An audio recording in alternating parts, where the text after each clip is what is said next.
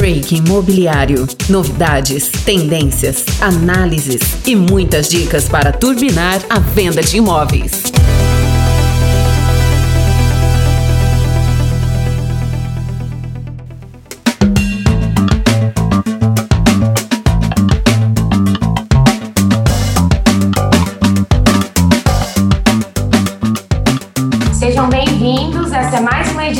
Break Imobiliário. Hoje nós vamos falar sobre dados, inteligência de mercado, estratégia e muita informação importante para direcionamento dos negócios, principalmente no mercado imobiliário. Como vai, Carlos? Oi, Laís, tudo bem? Aqui tudo bem? Vocês ouvintes do Break Imobiliário, prazer estar mais uma vez com vocês. Hoje a gente trouxe aqui Fábio Tadeu Araújo, sócio-diretor da Brain Inteligência e Estratégia. Ele é mestre e doutorando em gestão urbana pela PUC, economista e mestre em organizações e desenvolvimento e especialista em economia empresarial e internacional. Reconhecido pelo Corecon de Paraná com o prêmio Paraná de Economia. Fábio, tudo bem com você? Tudo bem, Carlos, Laís. É um prazer estar aqui com vocês hoje. Muito bom. A gente vai falar muita novidade aqui. O Fábio tem dicas fantásticas, então não percam um segundo sequer desse bate-papo. E como o bate-papo vai ser extenso, já vou começar com a primeira pergunta. Opa! Fábio, você fez uma publicação em seu LinkedIn onde comentou que 2020 foi o ano mais extraordinário na vida da maior parte das pessoas que hoje estão na maior parte das empresas. Qual o principal motivo para ter sido tão extraordinário? É, Carlos, uma pergunta bem boa. A gente se acostumou a achar que a palavra extraordinário tem a ver com uma coisa boa. É o sinônimo de uma coisa muito boa, sendo que o extraordinário é sinônimo de alguma coisa incomum, fora do normal, né? Ordinário tem a ver com comum e extraordinário tem a ver com extra comum, além do comum, né? Então ele é Muito mais do que incomum, ele é além do comum. É a primeira vez que a humanidade tinha passado, Carlos, por tanto tempo sem nenhum tipo de crise do mundo inteiro. Nós tivemos, depois da Segunda Guerra Mundial, momentos de tensão no mundo, principalmente durante a Guerra Fria, e tivemos momentos de picos de crise econômica. Mas a crise econômica ela é muito rápida em geral de passar e ela não costuma ser sincronizada no mundo inteiro. Então é como a humanidade não estava mais acostumada. É quase como se nós tivéssemos deixado para trás aquele período longo de guerras, pandemias, doenças, tragédias, fome, etc. E quando começou 2020, era inimaginável primeiro alguém viver pandemia, a não ser para os especialistas. Os especialistas de pandemia falavam isso, nós é que não ouvíamos. E depois foi extraordinário para o nosso mercado. Aí num sentido ainda mais inesperado, porque a pandemia nos deixou atônitos, meu Deus, o que, que é isso? Como é que agora pode? Nós chegamos a ter, Carlos, no ano passado, em abril e maio, 70% das crianças do mundo fora da sala de aula. 70% das crianças do mundo fora da sala de aula. Se isso não é extraordinário, eu não sei o que, que é.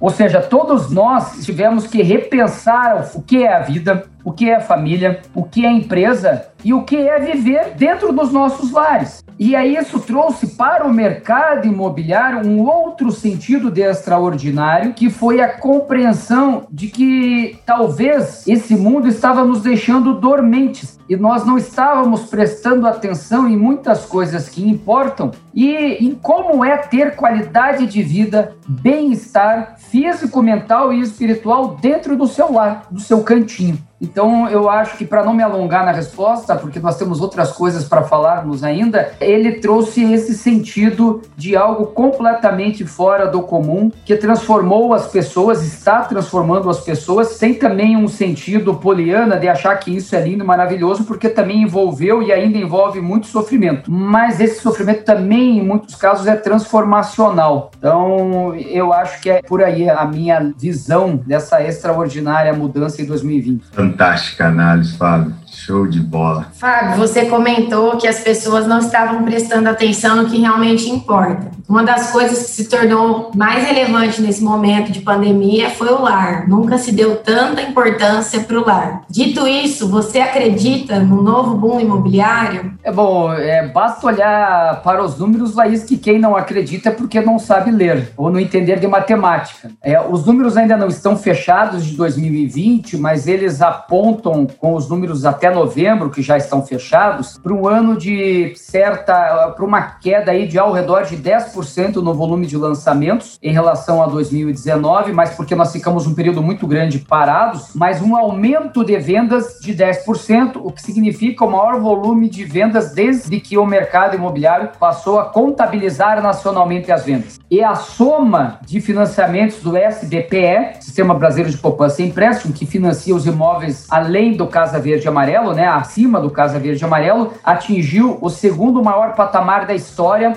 só sendo superado pelo ano de 2013, um crescimento de 57% em relação a 2019. Bom, daí você falou assim, pô, Fábio, mas você disse que os lançamentos caíram e o SBP aumentou? É que se vendeu muito imóvel pronto, seja imóvel pronto das incorporadoras, que reduziram o estoque ao menor patamar dos últimos 12 anos, menor patamar de estoque dos últimos 12 anos, seja imóveis de terceiros usados nas cidades. Então, o que aconteceu foi as pessoas fizeram uma busca muito intensa por aquilo que elas poderiam mudar imediatamente, justamente buscando essa qualidade de vida adicional. Nós vivemos 2020, o melhor ano do mercado imobiliário desde 2013, que significa que não tendo uma paralisação como nós tivemos no ano passado, em especial de 15 de março até 15 de maio, que foi o período mais agudo de paralisação, todos os segmentos econômicos, este ano deve ser recorde em lançamentos e em vendas. Quais são as grandes tendências? A tendência principal, Laís, é a busca por qualidade de vida,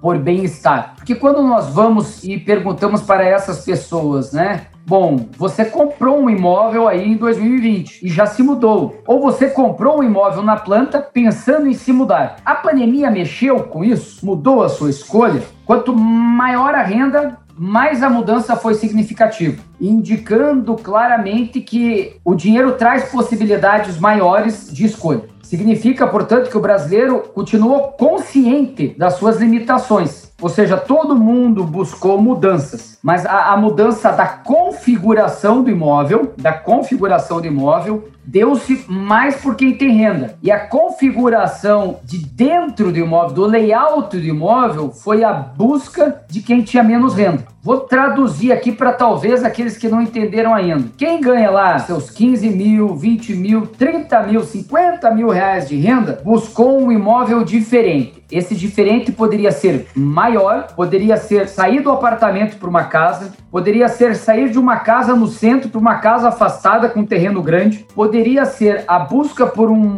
uma varanda grande, a busca por uma cobertura ou um garden, ou por morar na praia ou no sítio. O que unificou isso foi a ideia de bem-estar e qualidade de vida que para cada um foi traduzida por um item diferente. A varanda traduziu a busca por qualidade de vida ou a cobertura ou a casa no lugar do apartamento isso, portanto, para quem tem mais renda. Para quem tem uma renda menor ou média, teve também a busca pela troca de imóvel, mas teve algo muito intenso que foi a qualificação do próprio imóvel. Comprar móveis e eletroeletrônicos foi a principal resposta de quem mora em apartamentos e tem uma capacidade financeira no momento menor de fazer uma mudança. Então ele comprou um sofá novo, uma televisão nova, um liquidificador novo, uma batedeira, porque ele passou a fazer tanto bolo que ele viu que a batedeira dele estava velha e não fazia os bolos que ele queria fazer. Então ele mudou os hábitos dentro de casa, auxiliado por uma mudança do design da decoração, da maneira pela qual ele mora no imóvel. E para quem reside em casa, casas populares, a mudança também passou por muita reforma. Que apartamento é mais difícil, né? A reforma de apartamento é basicamente pintar, fazer alguma coisinha. Já por quem mora em casa, teve muita reforma. A venda de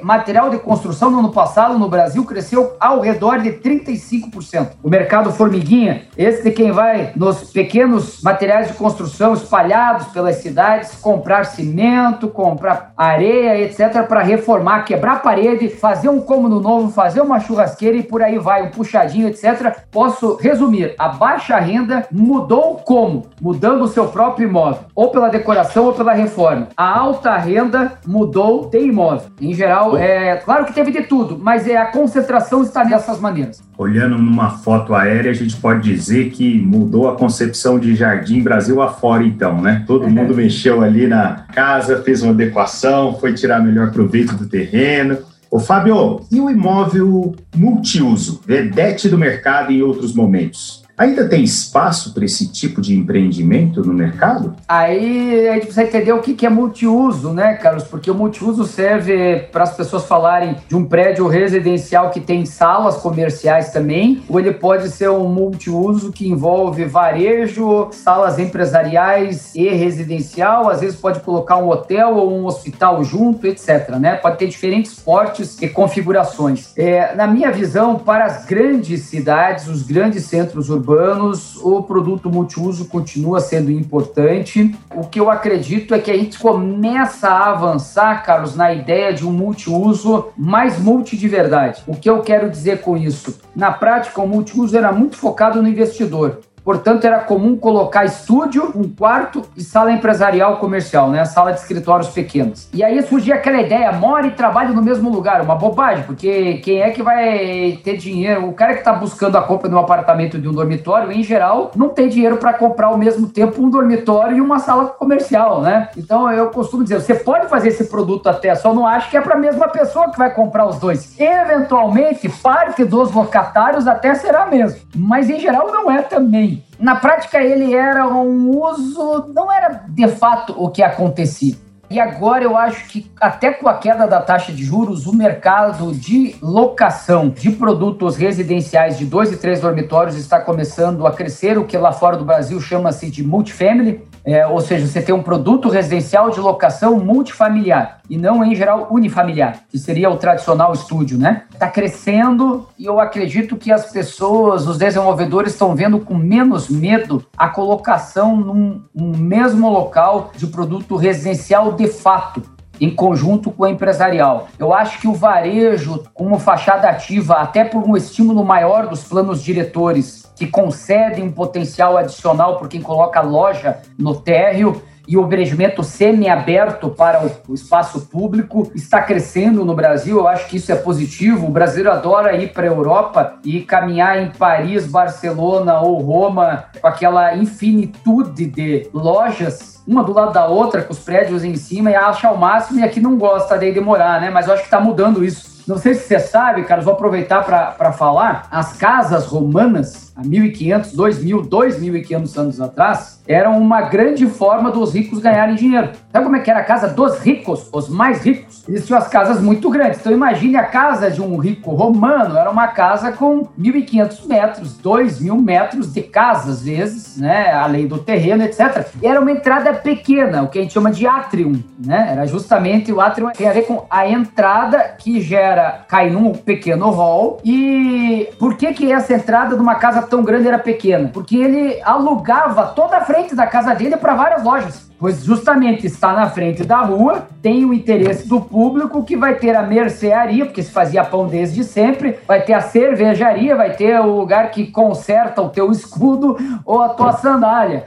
E era o, o, quanto mais rico você estava, você morava nos endereços mais nobres. Portanto, o metro quadrado da locação comercial era o mais caro também. Portanto, você alugava aquele espaço para o público. É, inclusive, relatos, se você for lá em Pompeia, né, que é a cidade preservada por causa do Vesúvio, a erupção que preservou, você consegue ver claramente as famílias milionárias com o tipo de loja que tinha na frente, inclusive com bares onde as pessoas estavam almoçando ou bebendo na hora da explosão do Vesúvio. Então, é, veja que essa conexão do espaço público com o espaço privado, ela era íntima na antiguidade, ela conseguiu se preservar na Europa e no moderno urbanismo ela está sendo resgatada. Por que o moderno urbanismo? Porque quando os Estados Unidos desponta como grande polo de desenvolvimento econômico do planeta, ele desponta na era do carro. Não é como Londres, Paris, Barcelona, etc. É calçadas pequenas, ruas gigantescas. Nem sempre foi assim. Se você olhar fotos antigas de Nova York, os passeios, né, as calçadas eram largas e as ruas estreitas. Perfeito. Ao longo dos últimos 100 anos, nós fomos diminuindo o espaço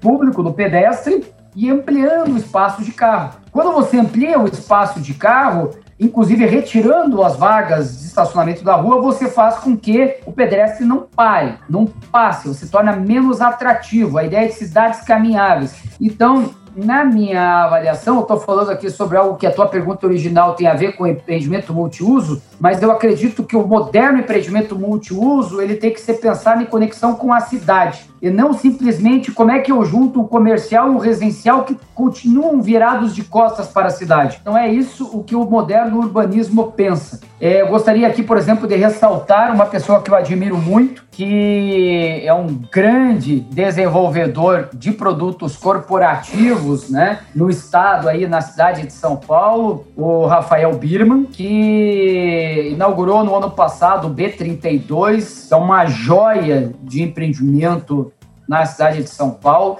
um corporativo na Faria Lima, o endereço mais caro corporativo do Brasil. E o que, que ele, como é que ele optou por fazer esse projeto? B32, porque foi o 32º prédio entregue dele empresarial corporativo.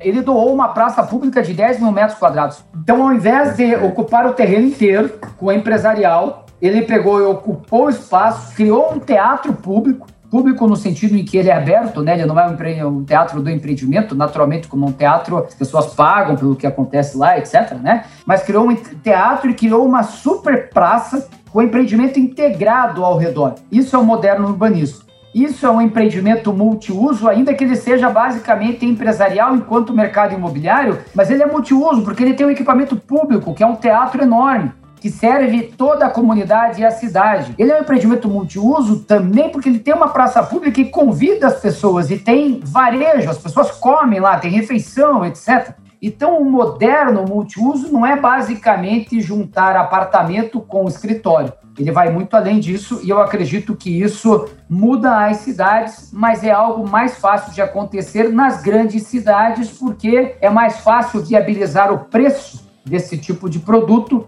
nas grandes cidades. Resposta completa, trazendo aí dados lá da era romana, fantástico, e mostrando que não é de hoje que as pessoas investem no mercado imobiliário, né?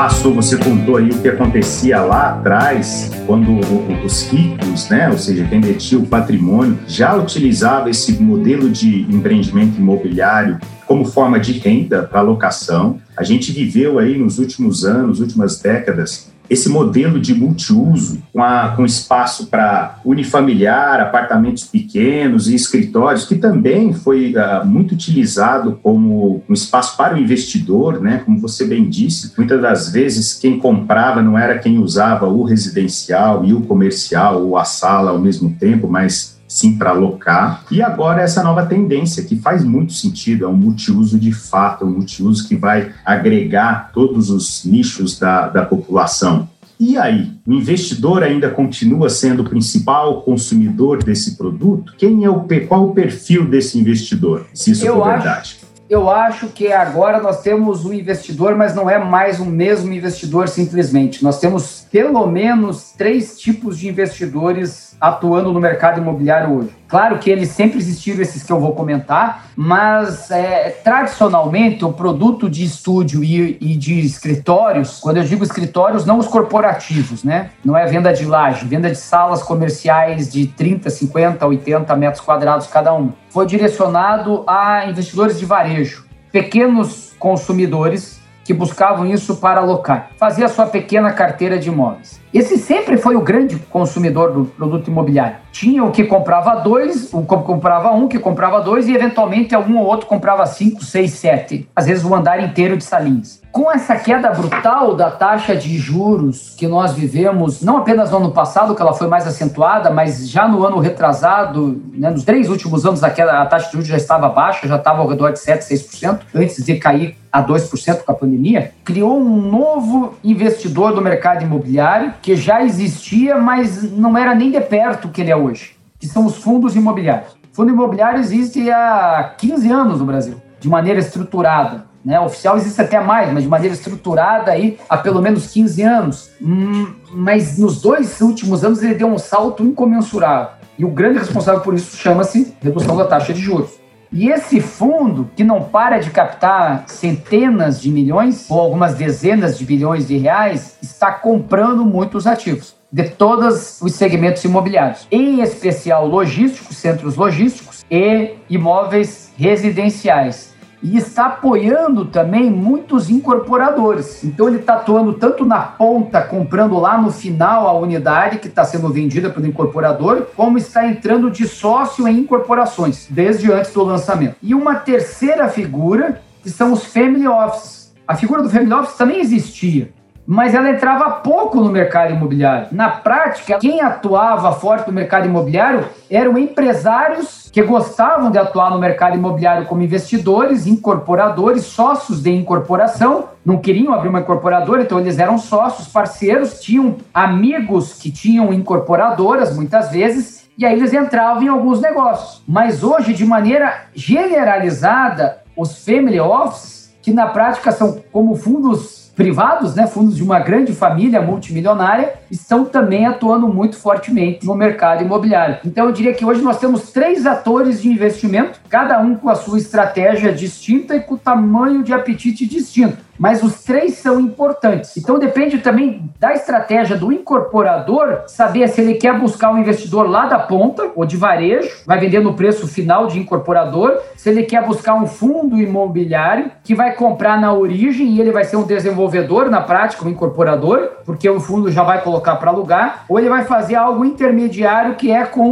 um family office que muitas vezes vai comprar um pedaço para alugar e outro pedaço para vender com ágio virando na prática um financiador do produto numa configuração jurídica distinta. Então, eu acho que esses são os três principais atores do mercado como investidor hoje que estão aí criando oportunidades para todos. Excelente dica, tá aí os nossos ouvintes que estão atentos. Foco no Family Office fundos e não esqueça de orientar o incorporador aí a ter uma estratégia adequada já no momento de lançar. Agora, Fábio, eu fiquei curioso, você falou que esse tipo de produto se encaixa melhor nas grandes cidades. Defina grandes cidades no Brasil. Quais são essas cidades? É só São Paulo e Rio? Não, né? É, eu acredito que todas as capitais com população acima de um milhão, primeiro, quase todas as capitais têm esse potencial, mesmo capitais menores. Vou pegar Florianópolis. Florianópolis é uma cidade com pouco mais de 500 mil habitantes, 550 mil habitantes hoje, e ela tem potencial para multiuso. Poxa, e provavelmente ela tem mais potencial para multiuso do que uma cidade interior de São Paulo, como Ribeirão Preto ou São José do Rio Preto, que tem população às vezes maiores, ou mesmo Sorocaba com 750 mil habitantes. Então, um dos fatores é o tamanho da cidade, porque o tamanho da cidade significa economia maior, significa preço de tudo maior. Mas um outro fator é quão dinâmico é a cidade enquanto centro de serviços. Serviços médicos, serviços educacionais, serviços públicos, porque os serviços públicos puxam os serviços jurídicos, administrativos, de consultoria e etc. Então, o que, que o Florianópolis tem que não tem, por exemplo, no José do Rio Preto? Ela tem lá uma sede do Tribunal de Contas da União, pequenos tem lá um escritório do Tribunal de Contas da União, tem Ministério Público Federal, Receita Federal, Polícia Federal, Tribunal de Justiça Estadual, etc, etc, etc. Portanto, ela tem uma gama de serviços que, por ser uma capital, é, faz com que outras cidades não consigam. Então, é um misto do porte da cidade com o quão centro de serviços é essa cidade que possibilita ela ser capaz de atrair e gerar projetos multiuso. O que não significa que cidades como Ribeirão, São José dos Campos, São José do Rio Preto, ou aqui no Paraná, Londrina, Maringá, ou lá em Minas Gerais, Uberlândia, não sejam capazes. Só que daí são produtos mais pontuais. Eu costumo dizer que daí é um nicho, não é um segmento. Qual é a diferença entre nicho e segmento? No Brasil é comum todo mundo chamar um nicho de mercado. Daí eles falam assim: o nicho de mercado, minha casa, minha vida. É um nicho que representa metade do mercado em unidades. Como é que pode ser nicho? É uma contradição inteira termos, mas acaba no senso comum as pessoas chamando de nicho. Qual é a diferença de nicho e segmento? Nicho é algo pequenininho, segmento é um pedaço, é uma fatia, uma fatia inteira da torta, não é um, uma garfada da torta. O nicho é uma garfada da torta, o segmento é uma fatia inteira. Aí tem fatia pequena e fatia grande, mas é uma fatia. Então, Minha Casa Minha Vida é uma fatia grande. O mercado de luxo é uma fatia pequena, mas é uma fatia. Ah, o mercado de altíssimo padrão de produtos compactos para multimilionário é um nicho da fatia pequena de alto padrão.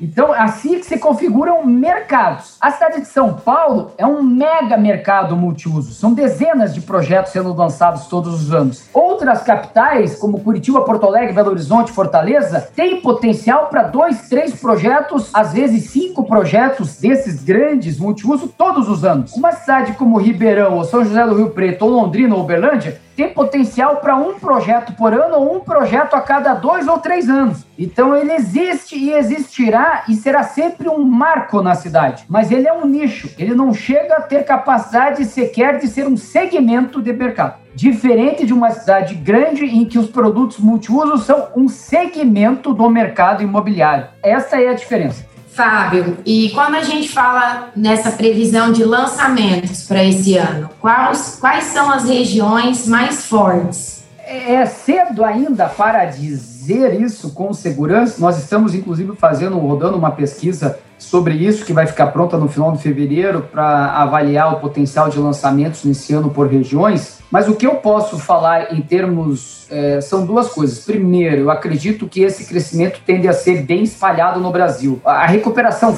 do mercado imobiliário começa em 2018 em São Paulo, explode na cidade de São Paulo no ano de 2019. No ano passado, dá uma acomodada em São Paulo, porque o patamar já estava muito, muito, muito maior. São Paulo ganhou participação de mercado em 18 e 19. Ano passado, isso se espalhou mais no Brasil. Então, primeiro, eu acredito que, independente de algum destaque pontual, este ano de 2020 nós teremos uma boa diversidade de mercados, o que é saudável, do que ser muito concentrado num lugar só. Dito isso, vamos à tua resposta para não fugir dela. Eu acho que, em primeiro lugar, cidades em que o agronegócio, e quando eu digo agronegócio, não é a plantação de soja. A gente não planta soja na cidade de Cuiabá, ou não planta soja na cidade de Londrina, mas elas, a dinâmica das cidades é do agronegócio o dinheiro dos empresários que residem nessas cidades, que compram os carros, as caminhonetes, que compram e fazem os novos home theaters, afinal um monte de gente investiu em televisão aí no ano passado, modificam para melhor o dinamismo das cidades. Então as cidades em que tem o agronegócio como foco não é novo, isso já aconteceu nos últimos cinco anos e vai de novo seria importante neste ano, porque é, é, quase como o setor à prova de crises é o agronegócio brasileiro. Ele só não sorriu mais no ano passado, porque, embora tenha aumentado o preço de todas as commodities agrícolas, aumentou demais o preço do insumo e o dólar explodiu. Então, o custo da importação de fertilizantes e outros insumos agrícolas para a plantação cresceu muito. Então, ele está um pouco feliz. Mas esse ano, com o dólar se estabilizando no patamar elevado e com uma tendência de aumento, inclusive agora dos preços acima do preço dos insumos, deve ser melhor ainda para as cidades ligadas à agronegócio. Então, todo o grande interior do Brasil, seja o interior de São Paulo, o interior do Paraná ou o centro-oeste, que é inteiro um grande, um grande interior, com exceção de Brasília, você vai para Goiânia, é uma grande cidade, capital, que tem um estilo de interior. Por que, que eu estou falando? É muita terra. Onde tem muita terra, tem estilo de interior. Você ainda tem muita casa, muito condomínio fechado, né? tem muito espaço. Onde tem muito espaço, tem um senso de interior. E, portanto, o dinamismo de mercado é diferente. Não é só para cima, é para os lados também. Então eu acho que aí é onde a gente vai ver muitas coisas positivas. Eu vejo também a região norte se recuperando depois de anos de marasmo. As grandes empresas de incorporação, Casa Verde e Amarela, antigo Minha Casa Minha Vida, estão olhando finalmente a região norte do Brasil, região metropolitana de Belém, Rondônia, principalmente esses dois estados. O estado do, do Amazonas já estava nesse processo, ano passado mesmo teve muito lançamento, ano retrasado também, é, mas agora eu acho que isso se espalha um pouco mais. E eu acredito que o Rio de Janeiro, ano passado, foi o ano da virada. Para encerrar essa, essa pergunta, foi o ano da virada, onde saiu finalmente do marasmo marasmo de anos de crise, pós-Olimpíadas, pós-impeachment de todo mundo, É, o Rio de Janeiro viveu um desastre contínuo de administrações estaduais, independente de partido político, né? Quase como não dava nunca para piorar. E a nossa visão é que a tendência agora é o Rio de Janeiro já chegou no fundo do poço e começou a respirar melhor ano passado, tirou pelo menos o nariz e a boca da água e tende esse ano a melhorar. Então, eu diria que além dessas questões ligadas ao agronegócio, o mercado do Rio de Janeiro, das grandes capitais, é o que deve se destacar. Não é que vai ser o maior, São Paulo vai continuar sendo a maior cidade, né? Continua sendo o maior mercado. Mas eu acho que o Rio de Janeiro agora tem um ponto da virada no mercado residencial, pelo menos. O mercado corporativo é um pouco mais difícil, mas no mercado residencial, o Rio de Janeiro tende a ir muito bem esse ano. Fábio, você deu uma verdadeira aula aqui sobre a, o desenvolvimento urbano, as tendências, você passou e falou bastante sobre as principais cidades, esclareceu as características e tudo mais. Mas a gente tem aqui um pequeno nicho de ouvintes que são os investidores. Eu queria ouvir a sua opinião bem direta, assim. Eu, como investidor, qual é o produto para mim agora em 2021? Eu não vou responder a tua pergunta de maneira direta, Carlos, porque eu estaria cometendo aqui um potencial viés para as pessoas. Esse é o tipo da pergunta que cabe bem. Quem responde muito bem são os analistas econômicos de televisão, né? Eles erram o tempo inteiro, mas eles são bacanas, falam bem lá e ninguém vai conferir se eles erram, né? Por que, que ela não cai? Porque o mercado imobiliário é eminentemente local. Então não pode existir um produto que seja bom em qualquer lugar, como investimento. Como é que pode alguém acreditar e falar assim, não, este é o ano dos lofts, este é o ano da sala comercial, este é o ano do multipropriedade, quando o mercado é eminentemente local. A realidade de Ribeirão Preto não é nem de perto parecida com a de Porto Alegre. A própria legislação é completamente diferente. Portanto, o próprio tipo de imóvel que cada cidade vai conseguir fazer é completamente diferente. Vou te dar um exemplo. Nós temos muitos clientes em Fortaleza. Fortaleza está começando a ter produto estúdio e um quarto no último ano e meio. Porque os dois principais bairros que teriam preços para fazer estúdio um quarto com volume de unidades na prática não conseguiam fazer. E não conseguiam fazer porque a legislação criava travas. Então não existiu o boom dos estúdios que São Paulo, Curitiba, Belo Horizonte passaram nos anos de 2008 a 2015. O São Paulo depois até teve essa segunda onda aí com efeito de investidores nos anos de 2017 a 2019. E Fortaleza está tendo agora. Houve uma mudança de legislação. É uma outra realidade, né? Então, a própria legislação é diferente em cada lugar, o que faz com que você tenha que olhar o teu mercado. Mercado imobiliário é local. Se alguém tentar te vender alguma coisa diferente, não acredite. Né? O cara não, não, eu tenho aqui um negócio que é ótimo, tá vendendo um monte lá em São Paulo. Vire as costas e, e vai embora. Isso eu posso afirmar para você. Se o cara não, não, mas tá dando certo em São Paulo. E o que que necessariamente dá certo em São Paulo precisa dar certo em São José dos Campos? Investidores de plantão. Vocês viram que eu tentei arrancar essa resposta milagrosa, mas ela não existe. Então façam o dever de casa, estudem o seu mercado para você descobrir qual o melhor investimento. Não tem segredo.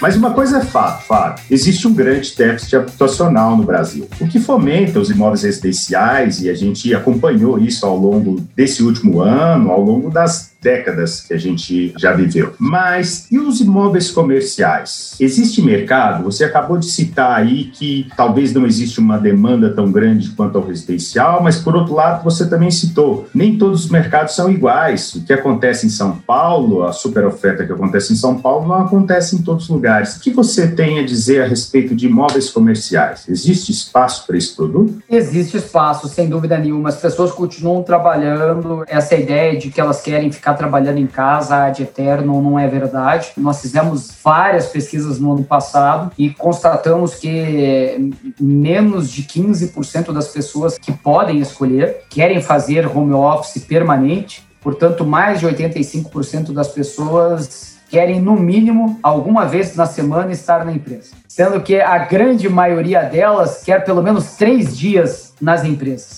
Tem mais de 30% das pessoas que quer 100% dos dias só na empresa, não quer nenhum dia em casa. Tem mais do que o dobro de pessoas que quer 100% na empresa do que é 100% em casa. Portanto, não tem como não existir escritório quando mais de 85% das pessoas que trabalham em escritórios querem ir para o escritório. Outra coisa que vai acontecer é uma mudança do layout dos escritórios com um espaçamento maior das pessoas, mais salas de videoconferência e etc. O que significa que nós vamos ter menos pessoas por dia nos escritórios do que antes, mas escritórios que precisam de mais espaço acolhedor. Portanto, na prática, eles vão ter que continuar sendo mais ou menos do mesmo tamanho. Eu acredito bastante, nós aqui na Brain acreditamos bastante pelos nossos estudos que a questão é muito mais de crise econômica econômica no momento do que de crise do escritório. Na medida em que a economia se recuperar ao longo desse ano, é, o escritório você vai se recuperar também. Então tem a ver com isso. As pessoas estão confundindo o que, que é correlação e o que, que é causalidade. Existe uma correlação nesse momento entre escritórios mais vazios e pandemia, mas não, a causalidade efetiva de uma mudança de longo prazo tem a ver com a crise econômica e não com a pandemia. E a crise econômica é passageira. Bom, só queria fazer um comentário pessoal. Eu sou desse, eu tô nesse time aí dos 80%. Eu gosto de ir no escritório, ver pessoas, estacionar um carro, falar bom dia para todo mundo.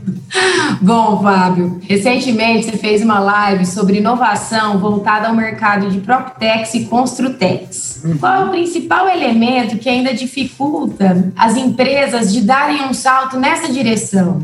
É criar uma cultura, né? Por que, que não funciona? Porque se você não cria uma cultura de inovação e uma cultura de tecnologia, as coisas não acontecem. Os entusiastas de dentro da empresa desaparecem, porque fica lá na cabeça de duas, três pessoas e não se enraiza. Então não há como você fazer um movimento de ampliação de uso da tecnologia nos diferentes áreas e departamentos e setores da empresa se você não criar primeiro uma cultura de tecnologia e de inovação. Então é, é tem que inverter. E cultura demora. Essa é outra coisa. Se você esperar resultado de curto prazo, vai ser difícil. Porque o problema não é ir contratar a tecnologia. Isso é fácil, ela está aí disponível. O problema é que se ela não tiver enraizada dentro do que a organização é, ela vai se perder ou não vai ser usada. Vou dar o um exemplo da Brand. Eu lembro quando nós, pela primeira vez, compramos um BI há oito anos. Gastamos uma fortuna para comprar um BI e tal, tal, tal. Sabe o que aconteceu com ele? Foi jogar no lixo. Se não tinha cultura para usar. Hoje nós temos dois sistemas desenvolvidos internamente e dois sistemas externos contratados que são utilizados. Portanto, nós temos quatro diferentes tipos de software dentro da empresa, dois de propriedade própria da Brain. Mas o BI que nós gastamos uma fortuna lá atrás nunca foi usado. Então, ou você primeiro entende que precisa criar uma cultura, ou você vai jogar fora. E quando eu estou falando isso, a gente sabe não apenas da teoria, a gente sabe da própria prática, de que é assim que funciona. Você faz, usa, é difícil, quase ninguém sabe e tal, e aí você volta para Excel, né? Ou volta para outro tipo de coisa. Às vezes volta para o papel. Então, é o tempo inteiro. E cultura exige transformação, exige abdicação e não se muda a cultura sem liderança. Então, também, se você é dono de uma incorporadora ou de uma imobiliária e acha que vai solucionar contratando um gerente ou um coordenador, esqueça. Que se você não tiver disposto a entrar no jogo em conjunto, não vai mudar porque a empresa segue os seus líderes, os líderes são os donos. Então, essa é outra coisa. Isso vale para uma empresa de 10 funcionários, para uma empresa como a Brink, que tem quase 80 funcionários diretos, e serve para um incorporador de 800 ou de 8 mil funcionários, porque é da liderança máxima que as coisas se espraiam para o restante da organização. É muito verdade, a gente sabe bem, também sofremos bastante aqui, mas vamos evoluindo. Eu, no entanto, fico muito atento ao movimento das fintechs. Eu acho que o mercado imobiliário, como você mesmo mencionou, está muito ligado à questão de, de crédito, que a gente está tendo oportunidade nesse momento como nunca tivemos antes. E eu vejo um movimento grande das fintechs tentarem solucionar a burocracia, que é o processo de crédito para o cliente mas ainda não consegui visualizar nada de concreto que resolvesse essa questão. Qual que é o seu ponto de vista sobre isso, Fábio? Eu acho que nós estamos perto, Carlos, agora de podermos conseguir fazer essa virada que você está comentando, né? O fenômeno das fintechs ainda é bastante recente, é difícil imaginar a fintech num ambiente de taxa de juros gigantesca e num ambiente em que existe um mega oligopólio de sistema financeiro, em que eles mal tinham interesse de, na prática, expandir recursos, né?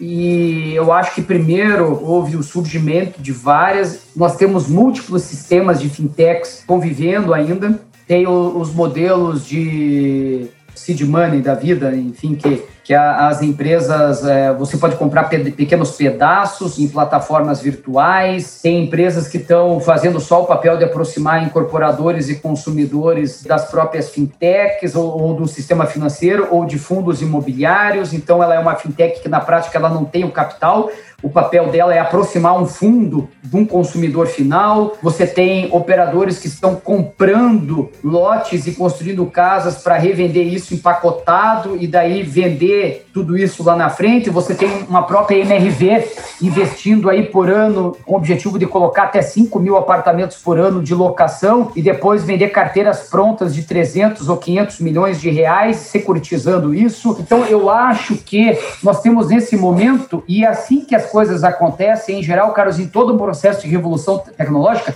é uma infinidade de empresas surgindo ao mesmo tempo com soluções distintas. E o que vai determinar os vencedores não, são, não é a tecnologia, é o modelo de negócio. Aquele modelo de negócio que fizer mais sentido, e aqui esse sentido pode ser tanto para o incorporador quanto para o consumidor final, é que será o vencedor. Quem já acredita que tem também a fórmula que vai ser vencedora é iludido ou está querendo iludir alguém. Não existe. Porque quando a indústria é muito nova, como a indústria das, desculpa, das fintechs, o mercado está tá muito aberto pessoas e empresas diferentes propondo metodologias e soluções diferentes aquelas que tomam mais risco, aquelas que têm menos taxa, aquelas que são mais vinculadas ao incorporador, aquelas que são mais vinculadas ao consumidor, aquelas que estão próximas do sistema financeiro, aquelas que estão próximas dos fundos. Então, existe muitos ainda. Isso mostra pelo menos o seguinte: o mercado está em franco amadurecimento, porque hoje nós temos dezenas de players com pelo menos uma meia dúzia de metodologias, modelos de negócios distintos. Tem coisas que são parecidas, porque afinal continua sendo negociar, intermediar o financiamento de alguém, seja pessoa física ou jurídica, mas com questões, modelos de negócios distintos. Então, eu acredito que agora em que o que, a gente deve passar em 2020 é pelo crescimento dos players. Então, a gente surgiram vários players este ano, nós devemos ver uma consolidação de alguns. A aposta que fundos farão, não fundos imobiliários, que fundos de investimento farão, aportando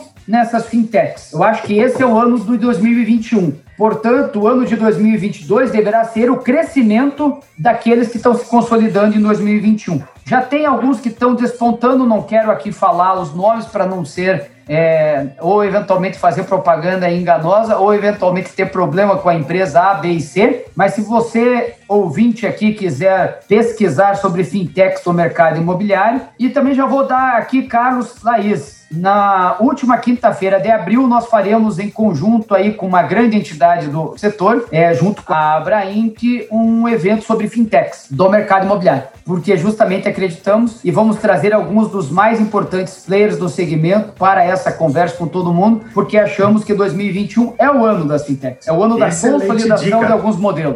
Refrisa aí, última quinta-feira deste mês? É a última quinta-feira de abril. 29 de abril. De abril. Quem quiser, ó, entra no nosso YouTube. A Brain tem um canal do YouTube que quatro vezes por semana, antes era três vezes, agora são quatro vezes por semana, divulga entrevistas ou análises de mercado. Brain Inteligência Estratégica. Brain Inteligência Estratégica. São quase 4 mil empresas que nos acompanham, pessoas que nos acompanham lá. É o segundo maior canal do YouTube voltado à incorporação, não voltado a vendas, né? A vendas imobiliárias de corretores tem canais grandes, muito grandes, mas canal ligado a negócio, a incorporação, a urbanismo, o nosso segundo maior canal hoje. E se inscreva, dia 29 de abril, vamos trazer as principais fintechs, os presidentes, para conversar com vocês. E quem está no nosso canal recebe sempre antecipadamente as informações. Mas, Carlos, é, é isso aí, acho que você está muito correto. Mas o pessoal pode ficar tranquilo, esse ano a Sintex deslancha. Bom, para encerrar, a última pergunta aqui, que eu acho que é a que vale um milhão de reais. Considerando, Fábio, todas as pesquisas e análises que a Brain realizou recentemente, o que esperar de 2021? esperar o melhor ano do mercado imobiliário. Se nós não tivermos, Laís, uma paralisação como aconteceu no ano passado, eventualmente vamos ter novas ondas, né? mas, em primeiro lugar, a gente já sabe, a gente já tem experiência na pandemia, seja como pessoa, seja como empresa. Temos experiência. Um ano quase, já são 11 meses de pandemia. Portanto, temos menos surpresas, estamos mais preparados, mais resilientes. Sempre que nós nos machucamos, nós ficamos mais resilientes. E eu vou terminar aqui como eu, eu comecei falando do que, que foi um ano extraordinário. E eu comentei que nós passamos os últimos 70 anos sem grandes crises. E sabe o que, que isso acontece? Deixa a gente despreparado, deixa a gente frágil para enfrentar um processo como esse. A crise nos torna resilientes, elas nos fazem sofrer. E eu acredito que é, eu, eu tenho filho, né, Laís? E aqui a grande parte das pessoas que estão nos ouvindo tem filho, e talvez já tenham visto aquele filme Divertidamente, em que as emoções, é diferente sentimento e emoção, porque sentimento é algo que deriva de acordo com alguma reação a alguma coisa, mas a emoção ela é instintiva. O medo é instintivo. Todo ser humano tem, independente da cultura e da crença. A alegria é instintiva. O nojo é instintivo. A raiva é instintiva. O ódio não. O ódio é um sentimento cultivado. Mas a raiva é instintiva. Então, o que, que eu quero dizer aqui é que nós temos emoções basilares e quando a vida é mais fácil, é natural com que alguns sentimentos nossos, algumas emoções nossas estejam menos preparadas para lidar com situações. A tragédia ela traz tristeza, mas ela ensina. E ela ensina a nos passar pelo luto. Então nós vivemos 2019 muito luto, muita tragédia nas nossas vidas pessoais e na vida das empresas. Mas isso transforma-nos em mais pessoas e empresas mais resilientes. E quando você é mais resiliente, você tem mais capacidade de ter sucesso. E sendo mais resiliente no momento em que as pessoas querem transformar a sua qualidade de vida e o seu bem-estar, você tem a capacidade de vender mais e vender melhor desde que você saiba identificar aquilo que vai fazer diferença na vida das pessoas em cada uma das cidades em que você for colocar um empreendimento imobiliário destinado às pessoas físicas ou às pessoas jurídicas, às empresas. Então eu acredito de verdade que 2021 será o melhor ano da história do mercado imobiliário do Brasil podem me cobrar no final do ano. Não sou aqueles analistas de televisão que ficam falando as coisas e, e depois não tem compromisso com ela. Não ocorrendo uma nova tragédia de termos que ficar dois meses quase tudo fechado, como em março e abril do ano passado, 2021 será o melhor ano do mercado imobiliário no Brasil.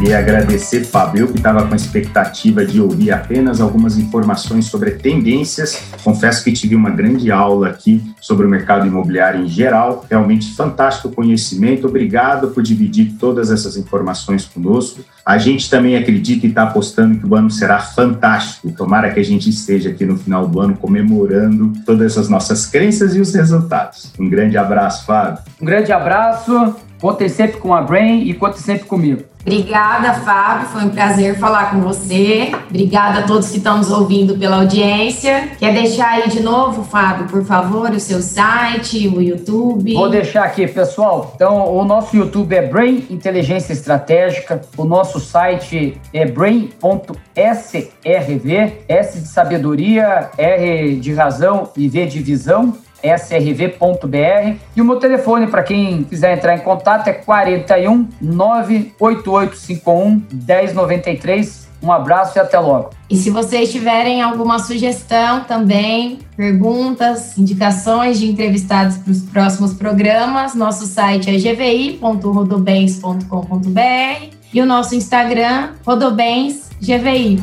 Obrigada, pessoal! Editado por vírgulasonora.com.br